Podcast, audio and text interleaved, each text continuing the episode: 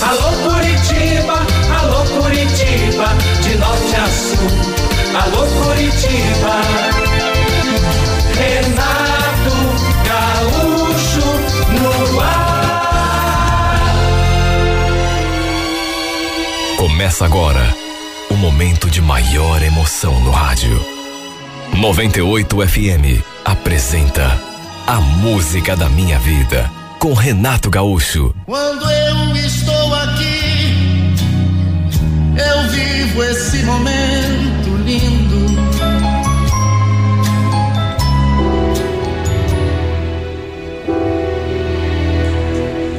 Lembro até hoje da primeira vez que eu a vi ali sentadinha na mesa da recepção.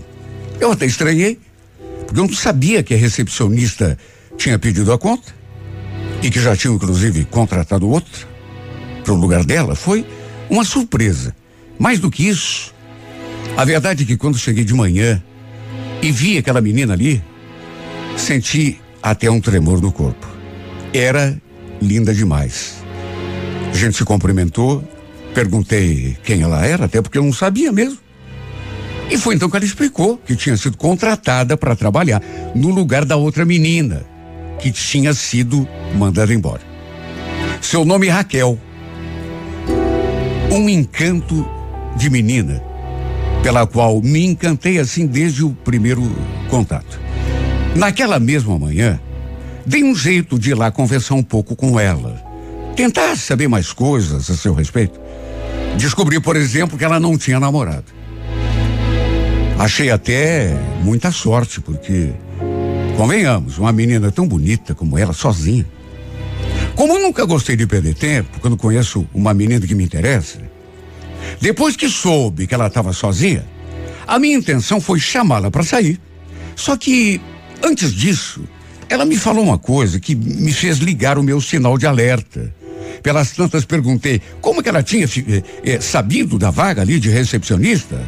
E ela respondeu que tinha sido a Mari quem tinha contado para ela que tinha aquela vaga. O que é a Mari? Mas você e a Mari já se conheciam? Sim, a gente é vizinha. Eu moro bem do lado da casa dela. A gente se conhece desde criança. Olha, eu não gostei nada de ouvir aquilo. Por um simples motivo. Sabe? Ela podia ser amiga de qualquer outra pessoa ali da empresa, menos da Mari. E eu digo isso por uma razão. É que eu e a Mari já tínhamos nos envolvido no passado. Para dizer a verdade, ainda de vez em quando rolava até um flashback. Mais do que isso, eu sentia que a Mari gostava de mim. Não era só diversão. Queria namorar comigo, inclusive. Só que da minha parte, eu não queria coisa séria. Até porque não era apaixonado por ela. Mas, repito, apesar disso, vez ou outra a gente combinava alguma coisa e saía. E quase sempre tudo acabava na cama. Eu sabia que ela gostava de mim. Só que juro, nunca me aproveitei da situação. Nunca falei para ela que, que gostava dela de verdade, e, ou seja, nunca a iludi, assim de um modo direto, objetivo. Mesmo porque, na maioria das vezes, quem me convidava para sair era ela. Por isso fiquei pensativo, assim, num primeiro momento, quando a Raquel falou que era amiga da Mari. Porque eu tinha quase certeza de que as duas iam conversar, né? E a Mari ia acabar comentando alguma coisa sobre mim. Isso se já não tivesse comentado. O fato é que depois que tivemos essa primeira conversa, por mais rápida que tenha sido, eu fiquei ainda mais encantado por ela. Uma menina tão doce, não era só bonita, mas doce, delicada. Depois que voltei para minha sala, não consegui tirar seu rosto lindo do pensamento. Mas também fiquei com aquela pontinha de preocupação. Porque era certo que a Mari ia comentar alguma coisa de mim, né? De que a gente já tinha ficado junto. E isso, naturalmente, poderia acabar com qualquer chance que eu pudesse vir a ter com ela. É para se ver o quanto gostei da Raquel assim de saída.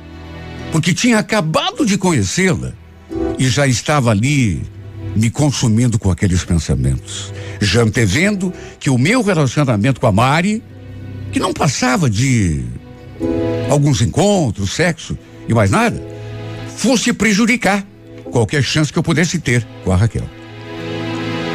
Enfim, o que, que eu podia fazer, né? Fiquei na minha, esperando os acontecimentos. As duas eram amigas de infância, segundo a Raquel me contou, e eu fiquei só na expectativa. Aliás, naquele primeiro dia, as duas almoçaram juntas. Não sei se comentaram alguma coisa sobre mim, mas em nenhum momento eu as vi olhando na minha direção.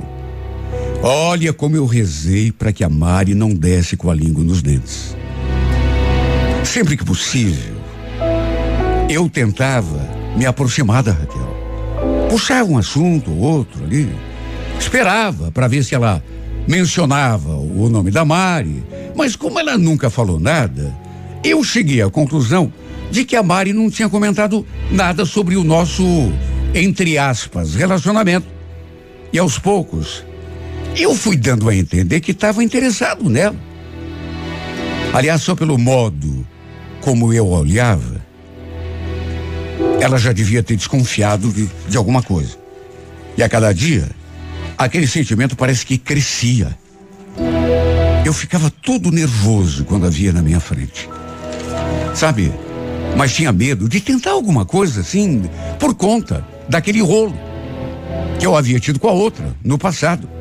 Um dia, no entanto, já quase não conseguindo mais controlar aquela, aquela vontade, aquele desejo, criei coragem e arrisquei. Me aproximei, puxei conversa e pelas tantas perguntei o que ela ia fazer depois do trabalho. Ela falou que não ia fazer nada de especial. E aí eu a chamei para a gente ir a um barzinho que ficava inclusive ali perto da firma. Ela me olhou assim, bem pensativa, e depois falou: Puxa vida, Silvio, não sei, viu? Não sabe? Ué, como assim? Não sabe ou, ou não quer? Então, não é que eu não queira. Na verdade, eu, eu não sei se devo. Eu fiquei ali esperando que ela completasse o, raciocínio.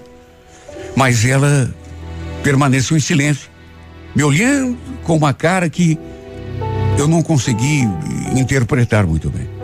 Olha, só eu sei a vontade que me deu de perguntar se tinha alguma coisa a ver com a Mari. Se a Mari tinha contado alguma coisa para ela. Só que em vez disso, insisti no convite. Falei que não ia acontecer nada demais, a gente ia sair assim na base da amizade, né? Só para tomar um chopp, conversar um pouco. Até que de tanto eu insisti, ela deu o braço a torcer. Tá bom. Eu aceito.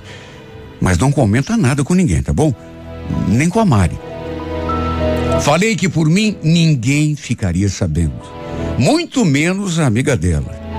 Por conta de toda aquela sua hesitação para aceitar o convite, eu tive quase certeza de que as duas tinham conversado sim.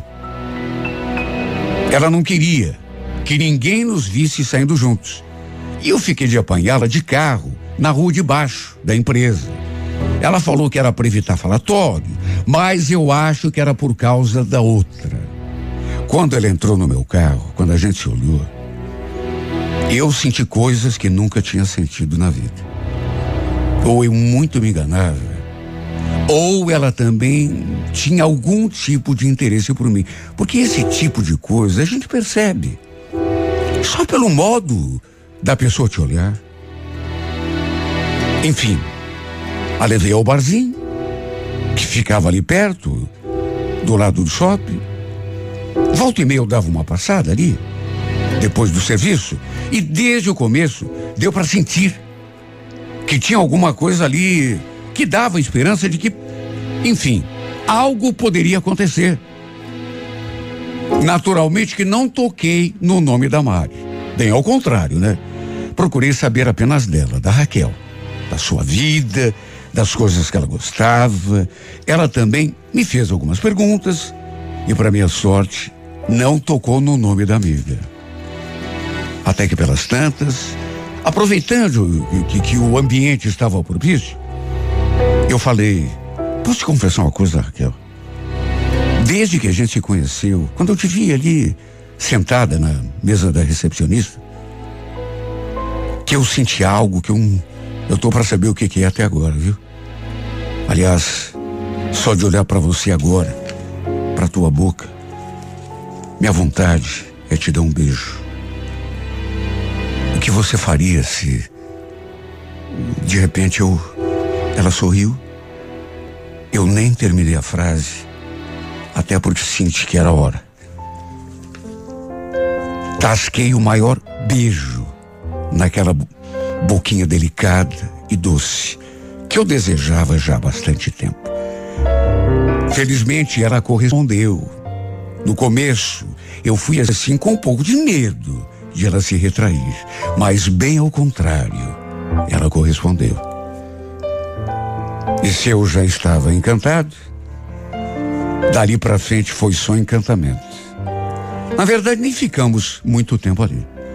Porque logo ela falou que precisava ir embora. No fim, fiz questão de levá-la para casa.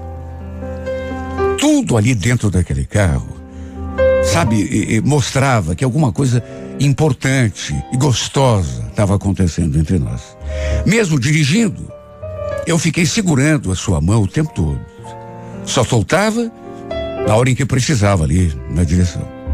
Chegamos, ficamos mais um pouco ali se curtindo, até que ela me olhou de um jeito assim bem sério e falou que tinha uma coisa para me perguntar. Vai a pergunta. É que eu tô com medo de estragar o clima. Estragar o clima, mas. Eh, não, claro que não. Fala. Eu falei aquilo, mas já senti aquela fisgada ela naturalmente, mas eu tinha certeza que ia tocar no nome da Mari. Mas aí ela perguntou outra coisa. Na verdade, falou, fez uma declaração. Me disseram que você tem uma fama de. Enfim, de ficar com todas as meninas da empresa, é verdade? Quem eu? Quem foi que falou isso? Ela sorriu. Não sei se de nervoso ou de constrangimento, e aí falou: Ai, Silvio, eu, fico sem jeito de falar isso. É que a Mari me contou que vocês tiveram um lance aí. Que já ficaram várias vezes, inclusive. É verdade? Era a pergunta que eu não queria ouvir. Mas, enfim, respondi, né? Da melhor maneira possível. Olha, Raquel, eu já fiquei com ela algumas vezes, sim, não vou te mentir. Mas isso já faz algum tempo. Não tem mais nada a ver. Só algumas vezes. Ela me falou que vocês ficaram direto, que inclusive quase viraram namorados. Namorados? Mas que exagero! Claro que não. A gente teve até um lance, mas nada a ver. E repito, isso já faz muito tempo. Ela continuou olhando para mim, assim, desconfiada. Depois deu um suspiro. Bom, deixa eu entrar então. Já está meio tarde. Amanhã a gente conversa. Trocamos outro beijo. Trocamos telefone também. E ela entrou. E eu fiquei ali, a acompanhando com o olhar. Até que ele entrasse em casa. Apesar de tudo, voltei para casa me sentindo meio estranho. Sabe, assim, meio dividido. Não sabia se seria dali para frente aquilo que eu queria ou se não seria. Fiquei na dúvida. Bom, pelo menos agora eu tinha certeza que ela sabia do envolvimento que eu havia tido com a Mari no passado. E se tinha aceitado sair comigo, e a gente inclusive tinha se beijado, era porque para ela estava tudo bem. Quem sabe já estivesse sentindo alguma coisa por mim? Quanto a isso, fiquei mais tranquilo. Só que não sei explicar, eu fiquei assim com o pé meio atrás. Até porque ela se mostrou muito cuidadosa também. Até que dava para entender, afinal de contas, né? Aquela história toda, com a amiga. Quem sabe estivesse com medo de hum, acabar estragando até a amizade das duas. No dia seguinte, sábado, tentei conversar com ela. Queria marcar alguma coisa para a gente conversar. Mas ela falou que preferia deixar para um outro dia, porque queria pensar com calma e queria também conversar com a amiga. Bom, eu, da minha parte, deixei bem claro que tinha adorado o acontecido no dia anterior, que não conseguia parar de pensar nela. Ela ficou meio sem jeito, assim eu notei, mas repetiu que depois a gente conversaria. Queria conversar com a outra antes. Aí eu pergunto: como que eu não ficaria preocupado? Sabe, sabe Deus o que a Mari podia dizer para ela? No domingo, eu liguei e insisti pra gente se encontrar. Ela ficou dando desculpas, até que no fim acabou concordando. Mesmo sabendo Mari era sua vizinha, que corria o risco de ela me ver ali, eu fui buscar a Raquel na sua casa. Só que ela reagiu de um modo estranho. Quando eu fui lhe dar um beijo. Fiquei até meio sem graça quando ela virou o rosto. A gente saiu para dar uma volta e de saída ela falou aquilo. Olha, Silvio, eu adorei o que aconteceu ontem entre a gente eu sei que você está cheio de expectativa, mas. Sabe, não vai rolar mais. Não vai? Ué, mas. Por quê? Foi algo que eu fiz? Que eu... Não. Na verdade, eu conversei com a Mari. E você acredita que ela chegou a chorar na minha frente? Quando eu contei que a gente tinha ficado junto? Chorar? Mas truco de quê? Porque ela te ama, Silvio. Ela é apaixonada por você. Vai dizer que você não sabia. E olha, vou ser bem sincera, viu? Se não fosse por isso, a gente até continuava. Eu. Até porque eu gostei do que rolou entre nós. Mas como que eu vou ter algo com você, sendo que a minha amiga te adora, é louca por você? Sabe, eu, eu não sou capaz de fazer esse tipo de coisa. Imagina. Ela que me arrumou esse emprego, Aí eu retribuí roubando dela o cara de quem ela gosta. Você me desculpe, mas não tem como. Mas não tem nada a ver, Raquel. Para começar, eu não tenho nada com ela para você dizer isso. Que vai me roubar dela. De que jeito você vai me roubar? Eu não sou dela. O que houve entre nós, eu já te disse, é coisa do passado. Eu sei, mas se coloca no meu lugar. Ela é minha amiga. Eu até queria, mas não dá, desculpa. Na verdade, eu não devia nem ter saído com você e te beijado. Foi, foi um erro. Mas eu tô gostando de você, Raquel. Não consigo tirar você do pensamento. É, mas não vai dar, não. Não posso fazer nada, assim. Desculpa. Ela só falou aquilo. Abriu a porta e saiu. Não quis nem mesmo que eu a levasse de volta. Sabe, eu fiquei ali me perguntando: será que isso está acontecendo mesmo? Tudo bem, eu até entendi o lado dela, mas ao mesmo tempo, olha, não nego, fiquei até com um pouco de raiva da Mari. Por estar interferindo na minha vida daquele jeito. Puxa vida, ela não tinha que atrapalhar o meu romance com a Raquel. Gostava de mim? Tudo bem. Mas tinha de entender que eu não queria nada sério com ela que eu estava gostando de outra. De modo que era por sua culpa que a Raquel não quis se envolver comigo. No fim, fui até conversar com a Mari. Talvez nem devesse fazer isso, né? Foi no impulso. Fui lá, né? Dar uma dura nela. Disse que não sentia nada por ela e que ela não podia ficar atrapalhando o, uma tentativa de romance que, sabe? Coitada, eu vi até que ela segurou o choro quando eu falei. Na verdade, o que eu fiz só complicou a minha situação ainda mais com a Raquel. Porque era evidente, ficou muito claro que as duas iam conversar depois. E a Mari, com toda certeza, ia contar tudo para ela. E tanto contou que depois a Raquel me mandou uma mensagem. Não acredito que você foi lá brigar com a Mari. Puxa vida, eu tô decepcionada, viu? Imagine como que eu me senti lendo aquilo. Eu ainda tentei argumentar, Só que ela me cortou. Sabe? Não quis nem mais assunto comigo. Disse que era para eu entender que ela não queria relacionamento nem comigo, nem com ninguém. E que não a procurasse mais. Ou seja, a mesma coisa que eu falei para Mari, adivinha, ela falou para mim. Minha vida virou de pernas pro ar depois disso. Porque eu tinha me encantado mesmo, de verdade. E hoje, até pela amizade que ela tem com a Mari, parece até, não sei se eu estou exagerando, mas parece até que ela me despreza. Não conversa comigo, só me cumprimenta assim, de um modo frio, não olha na minha cara. E o pior é que não posso reclamar de nada, né? Porque mesmo sem me dar conta, é exatamente assim que eu ajo em relação a Mari. Não é por gosto que a gente age desse modo.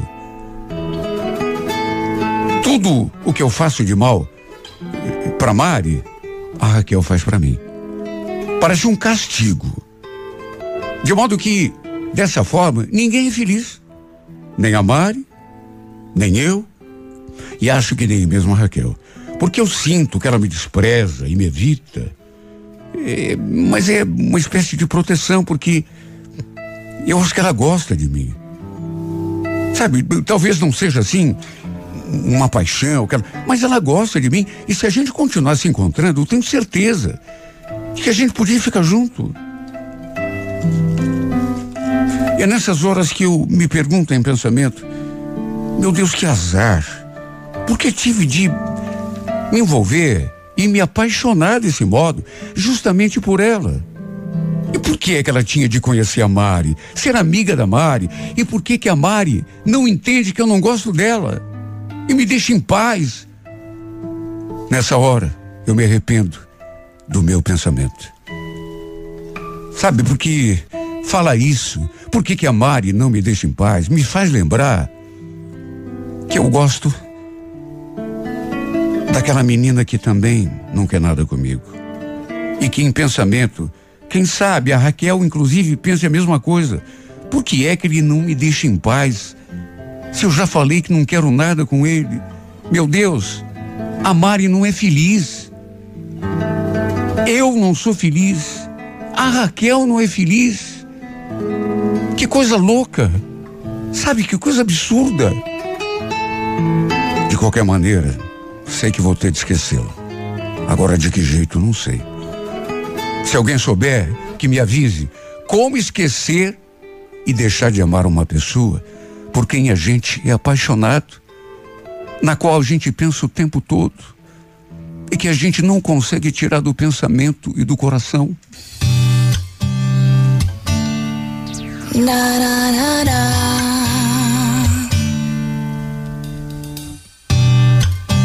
The smell of your skin lingers on me now. You're probably on your flight back to your hometown. I need some shelter of my own protection, baby. be with myself in center clarity peace serenity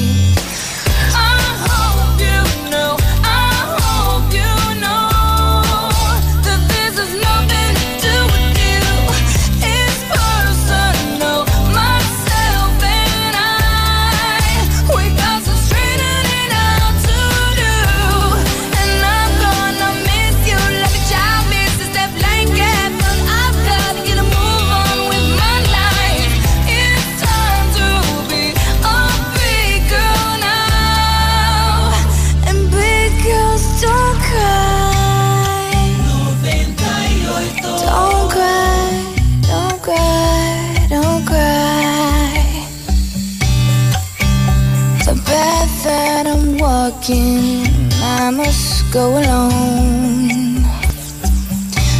I must take the baby steps till I'm full grown, full grown. Fairy tales don't always have a happy ending, do they? And I foresee the dark ahead if I stay.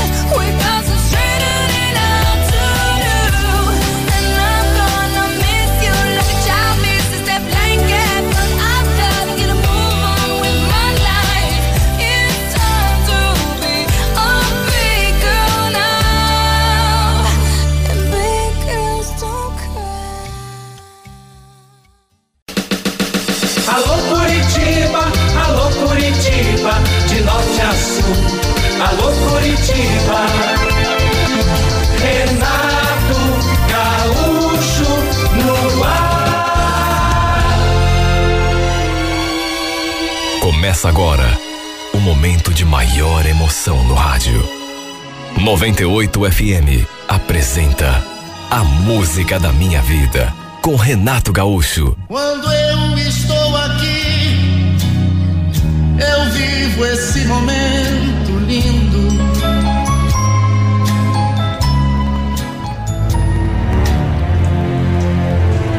Três dias sem o meu marido. Três dias em que tudo o que eu mais desejava na vida era morrer também. Acabar com tudo. Partir ao encontro do homem que eu tanto amava e que, por uma fatalidade do destino, acabou partindo sem sequer poder me dizer adeus. Eu me encontrava no auge da minha agonia, pois nem dizer adeus eu pude nem um último abraço eu dei, um último beijo. Quando que eu podia imaginar que não fosse mais vê-lo com vida depois que saí para trabalhar de manhã? Meu Deus, tínhamos, tínhamos dormido juntos. Tínhamos, inclusive, feito amor do modo mais apaixonado que se possa imaginar. Pela manhã, tomamos café da manhã juntos. Eu fui para o trabalho, ele também, a mesma rotina de todos os dias. Depois ainda nos falamos na hora do almoço. Ele me ligou para contar uma situação engraçada que tinha acontecido na firma com ele, até que por volta das quatro horas da tarde aconteceu o inesperado. Eu lembro de ter sentido uma sensação esquisita perto desse horário a sala em que eu trabalhava, de repente, não sei, ficou assim gelada. Eu, eu senti um calafrio. Mas nunca poderia imaginar que aquilo fosse um aviso da tragédia que tinha acontecido. De repente tocou o celular. Atendi. Escutei a voz da minha cunhada me dando a terrível notícia. Já fiquei preocupado porque ela parecia estar chorando ou ao menos soluçando. Sara, Nem sei como te dar essa notícia. O, Fernando estava saindo para atender um cliente, mas acabou sendo atropelado na rua. Atropelado? Meu Deus, mas como assim? Como que ele está? Para qual hospital que levaram ele? A resposta para minha pergunta foi: primeiro o silêncio, depois o som de um choro compulsivo. Ela não precisaria me dizer nada. Eu entendi tudo. Meu marido não tinha resistido. Embora o socorro tivesse chegado rápido, ele não resistiu. Olha, depois que eu desliguei o celular, devo ter ficado fora do ar não sei por quanto tempo, num estado de torpor. Fiquei ali segurando o aparelho na mão e olhando para o nada, não sei durante quanto tempo. Para se ter uma ideia, nem sei como fui para casa, não lembro. Acho que alguém da minha família foi me buscar, ou algum colega. Foi o momento mais terrível da minha vida. Na verdade, foi o começo do meu calvário. Sabe o que é você ver a pessoa que ama, deitada, imóvel, sem vida, gelada, dentro de um caixão? Olha, eu não sei o que é pior. Se é velar a pessoa ou o momento em que o caixão baixa a sepultura. Quando você fecha os olhos, chora e pensa consigo mesma: acabou. Agora não tem mais jeito. Agora é nunca mais. Fiquei entorpecida por conta dos calmantes que me deram. Depois, me recusei a passar uns tempos na casa da minha mãe Apesar do sofrimento da solidão, preferi continuar ali na nossa casa, porque não sei, eu eu tinha esperança de que ele acabasse se comunicando comigo. Lembro que logo que nos casamos, volta e meia a gente conversava sobre isso. Eu vivia dizendo para ele: Olha, se um dia um de nós tiver de morrer antes que o outro, eu quero ser levada primeiro, viu, Fernando? Não vou conseguir viver longe de você. Ele não gostava quando eu falava assim. Tanto que chamava a minha, intenção, a minha atenção. Para de falar bobagem, menina. A gente ainda tem uma longa vida pela frente. Não, eu sei, mas. Mesmo quando a gente vê assim, bem velhinho, eu. Eu quero que Deus me leve primeiro, porque sem você eu não vivo. Esse é o tipo de coisa que a gente não sabe, Sara. Tá tudo nas mãos de Deus. Aliás, eu te prometo uma coisa. Se eu morrer primeiro, venho te contar como é do outro lado, tá bom? Ou então te mando um aviso, tipo, mando alguém entregar um buquê de rosas brancas para você, só para você saber que que eu tô bem. Sabe quando ele falou aquilo, foi a minha vez de não gostar. Você falar de mim, né? Mas é você que tá falando bobagem agora. Você não vai morrer primeiro. Eu já pedi isso para Deus em oração muitas e muitas vezes. Que se for para um de nós partir primeiro, que seja eu. Olha, eu não sei porquê. Na verdade, eu admito que era um assunto meio tétrico mesmo. Não sei, mas volta e meia a gente falava alguma coisa a esse respeito assim. Mesmo que não fosse com essas palavras, apesar de saber que o outro não gostava. A verdade é que eu tinha muito medo que acontecesse algo com ele. Que ele me deixasse sozinho no mundo, por alguma razão. Ele era o meu tudo. Meu tesouro precioso. E eu preferia morrer até de perder um dia. Ou para uma mulher, ou mesmo para a morte. O pior foi que no fim, meu maior medo acabou se concretizando. Ele partiu sem poder sequer se despedir de mim. Eu sinceramente não sabia o que fazer. Depois que ele se foi. Como me recusei a deixar a nossa casa, minha mãe e minha irmã vieram passar uns dias ali comigo, pelo menos até eu me acostumar, me conformar. Como se isso fosse acontecer eu me conformar com a morte do meu marido nunca. Podia até me resignar, mas me conformar nunca. Nas duas primeiras noites que se seguiram ao sepultamento do Fernando, minha irmã dormiu ali comigo no quarto. Mas na terceira, eu pedi que ela fosse dormir com a minha mãe. Queria ficar sozinha. Lembro que tirei todas as camisas do meu marido do armário e deixei ali sobre a cama. Vesti uma por uma. Vestia, me olhava no espelho, depois tirava, vestia outra. Algumas delas, inclusive, estavam até com seu cheiro. Ele usava um perfume tão gostoso. Eu adorava aquele perfume. Tirei do armário, abri e molhei uma das camisas com aquele cheiro gostoso e fiquei ali, imaginando que ele estivesse perto. Meus olhos marejaram na mesma hora. E eu caí de joelhos em voz alta e supliquei: Onde você está, meu amor? Fala comigo. É um lugar bom? Você está bem? Apareça para mim de qualquer jeito, me dá um sinal. Você prometeu, lembra? Não foi a primeira vez que eu fiz aquele pedido. Que ele se comunicasse comigo. Só que naquele momento, eu não falei só em pensamento, falei em voz alta. Supliquei com todas as forças do meu coração. Para que ele pudesse ouvir mais claramente. Estivesse onde estivesse. Não sei como a minha mãe ou a minha irmã não apareceram ali no quarto, porque eu cheguei a exagerar no volume da voz.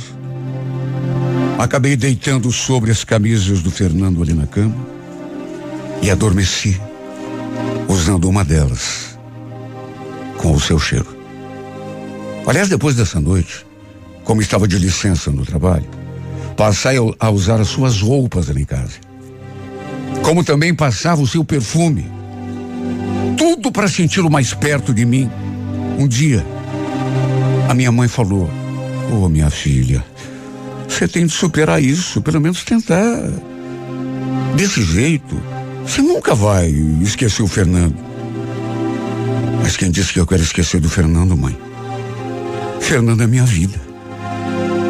Pare pelo menos com essa história de ficar pedindo aí para aparecer para você. Onde já se viu, Sara? Fernando morreu, filha. Deixa a alma dele descansar. Ela falava que ele balançava a cabeça. Como, sabe, se não tivesse forças para me convencer. E não tinha mesmo. Mas ela também devia entender a minha situação. Meu Deus, não fazia nem sete dias que eu tinha enterrado meu marido. Tínhamos planos de uma vida toda. E, no entanto, não chegamos a completar sequer o primeiro ano de casamento juntos. Tudo que eu mais queria naquele instante era que ele aparecesse para mim Fosse como fosse, que falasse comigo, mandasse um sinal. Ele tinha prometido. Eu não estava mais suportando a realidade, a saudade, a falta que ele me fazia. A missa de sétimo dia foi tão triste. Enquanto rezava, aliás, eu continuava fazendo aquele pedido em pensamento. Apareça para mim, amor. Fala comigo. Eu preciso te ver. Eu voltei para casa ainda mais acabada. De todo modo, foi naquela noite, sétimo dia da sua morte, que eu deitei para ver se conseguia dormir. Até porque naquelas últimas noites eu eu parecia um zumbi dentro daquela casa. E acho que devia ser umas três horas da madrugada talvez um pouco mais, quando, do nada, eu despertei e juro, eu tinha a sensação de que havia um peso assim sobre mim. Um peso. Do nada, acordei e aquele peso. E eu sentia também uns. Uma espécie de, de, de uns soquinhos assim pelo corpo. E não conseguia me mexer. Eu consegui ver tudo que se passava ali no quarto, mas não consegui me mover. Tinha algo sobre mim me segurando, me prendendo. Algo ou alguém, sei lá. Nem falar eu consegui. Chamar alguém, pedir ajuda, nada. Meu Deus, que sensação horrível. Fiquei ali tentando me livrar daquilo. Até que finalmente consegui soltar um grito. E aquele peso saiu de cima de mim. E só então eu consegui me mexer. Devo ter gritado muito alto. Eu devo ter gritado até em excesso. Porque logo minha mãe e minha irmã apareceram ali no quarto, querendo saber o que estava acontecendo. E eu contei para elas.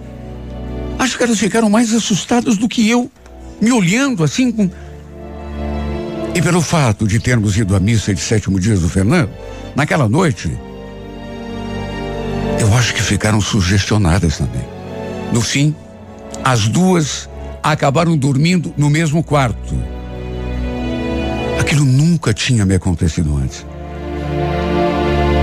Depois, conversando com pessoas, inclusive pesquisando na internet, eu descobri que tem gente que chama de paralisia do sono.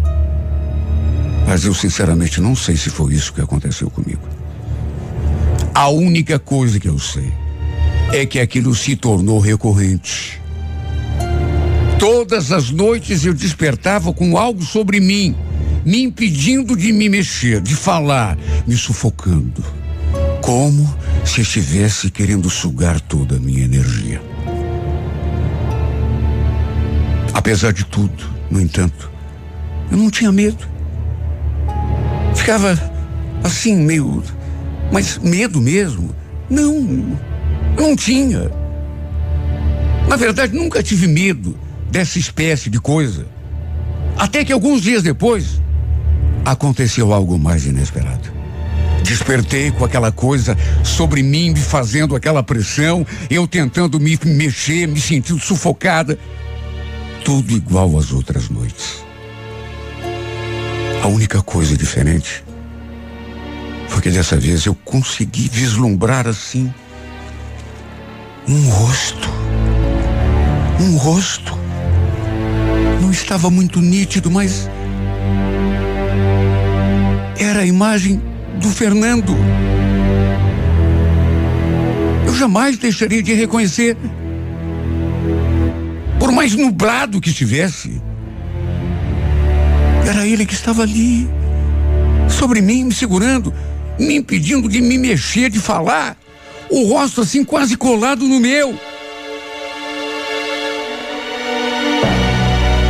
Bem nessa hora, escutei assim uma espécie de de riso. Só que era um riso, assim, meio abafado, e que não parecia vir de um ponto específico ali do quarto, mas de todo o quarto. Ou então da minha cabeça, não sei. E depois aquela voz, assim, abafada. Você não queria me ver? Era uma voz sombria. E depois ficou assim repetindo cada vez mais baixinho: Eu tô aqui. Eu tô aqui.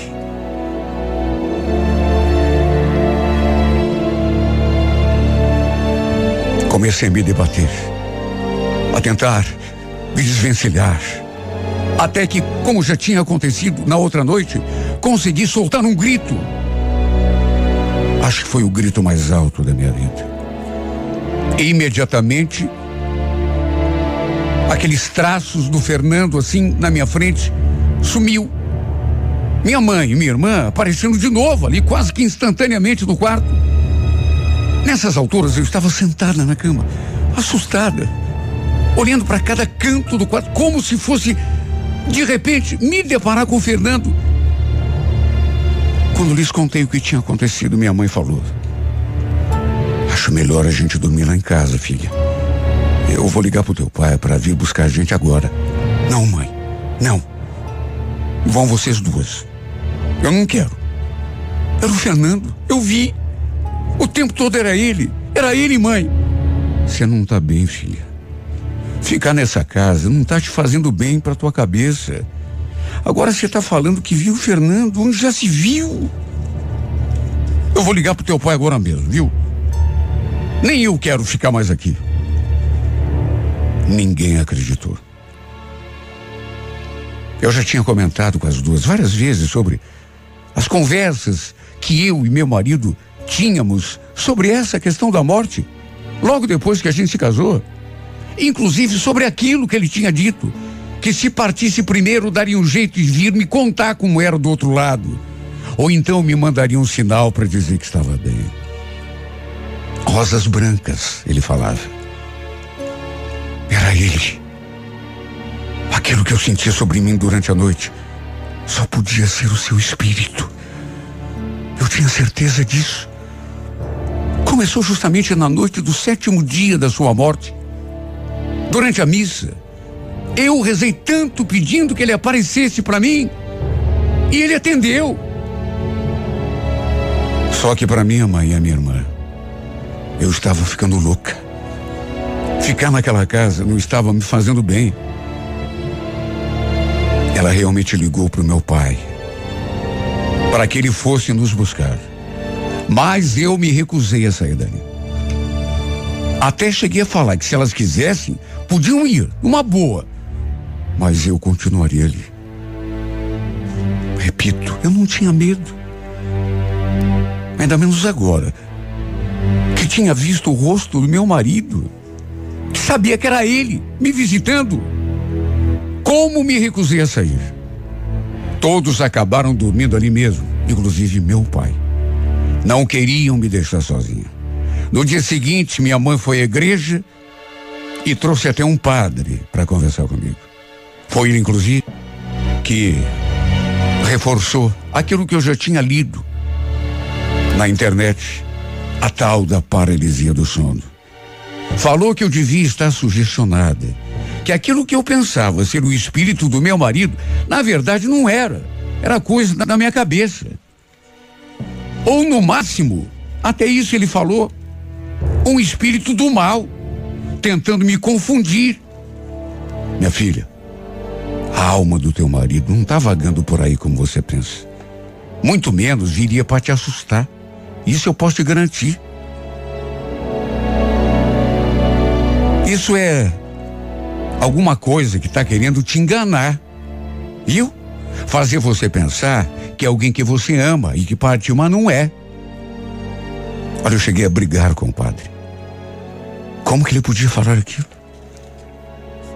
Sabe, dizer que o que eu tinha visto era coisa do diabo, só para me enganar. Eu tinha visto o rosto do Fernando. Ninguém me contou, eu vi.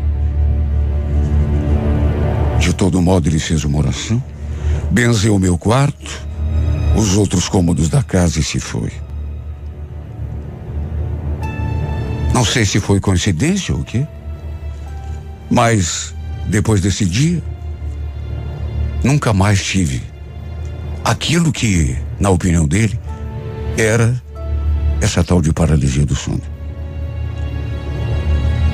Agora não tinha uma noite que eu não suplicasse que ele voltasse a aparecer para mim, que falasse comigo. Fosse como fosse, que me enviasse um sinal. Nunca mais aquilo aconteceu. Não sei se foi por conta da oração do padre, do benzimento, ou então se o espírito do Fernando se foi para sempre, depois de ter se revelado para mim. Mesmo assim, meu coração continuou do mesmo jeito, sem sossego. Eu me recusava a ir para a casa dos meus pais. Eles, aliás, já não sabiam mais como agir comigo. Até que tempos depois, a surpresa. Alguém. Não me perguntem quem. Até porque, depois de tudo isso que já contei aqui nessa carta, não precisa nem dizer quando levantei de manhã, eu não esperava, mas vivia pedindo em pensamento: Fernando, volta a aparecer para mim. Mas ele não aparecia. Não apareceu mais nenhuma vez. Só que quando eu estava saindo de casa de manhã, abri a porta e havia um arranjo de rosas brancas ali, na soleira, na porta da minha casa. Olha, aquilo teve um impacto tão grande sobre mim. Porque quando conversávamos em vida, ele falava que se morresse primeiro mandaria um sinal para dizer que estava bem. E duas ou três vezes chegou a dizer, a falar das rosas brancas. Eu vivia comentando isso com a minha mãe. Ela não acreditava. Dizia que era tontura da minha cabeça. Até que, para o meu espanto, na verdade, nem tanto, me deparei com aquele arranjo ali na porta de casa. Comecei a chorar, tão copiosamente que custei a parar. Era um aviso dele. Disso não tive dúvida. O fato é que só depois disso consegui dar o primeiro passo para ao menos tentar retomar a minha vida. Me convenci de que ele estava bem. E procurei seguir em frente. Até porque eu precisava voltar a trabalhar, cuidar da parte prática da minha vida. Não podia mais continuar chorando, trancada naquela casa. Aos poucos, foi melhorando assim, mas bem aos pouquinhos. Às vezes tinha assim um, uma recaída e ficava triste de novo, chorava, chorava. No outro dia estava um pouco melhor. Fui gradativamente me dando conta de que precisava mesmo deixar a alma do meu marido descansar. Do contrário, nem eu mesma descansaria, nem eu mesma teria paz. Somente depois de alguns meses, minha mãe me contou a verdade. Ela deixou aquele arranjo de flores ali na porta de casa. Tudo para ver se eu reagia, saía daquele torpor. Sabe, quando ela me contou, eu fiquei brava com ela, briguei com ela. Mas depois, sei lá, eu acabei entendendo a sua intenção. E mais do que isso, mesmo sabendo que não tinha sido o Fernando, sei lá, eu fui passando aquela raiva, aquele. E hoje, por mais que eu saiba que ele tenha sido ela, nada me tira da cabeça que ao mesmo tempo também foi um sinal do meu marido. Ele falou que daria um jeito de me enviar asas brancas para dizer que estava bem. E tenho certeza de que usou a minha mãe para isso. Por mais que tenha feito isso para ver se eu saía daquele torpor. Tenho certeza de que minha mãe, na verdade, foi apenas um instrumento. Hoje eu sei que ele está bem. Está num lugar bom. Eu sei, eu tenho essa convicção. Por isso posso tocar minha vida adiante, por mais que ninguém acredite. Foi um sinal dele, do meu marido. Foi um sinal do Fernando. Foi o jeito que ele encontrou para se despedir de mim, para finalmente me dizer adeus.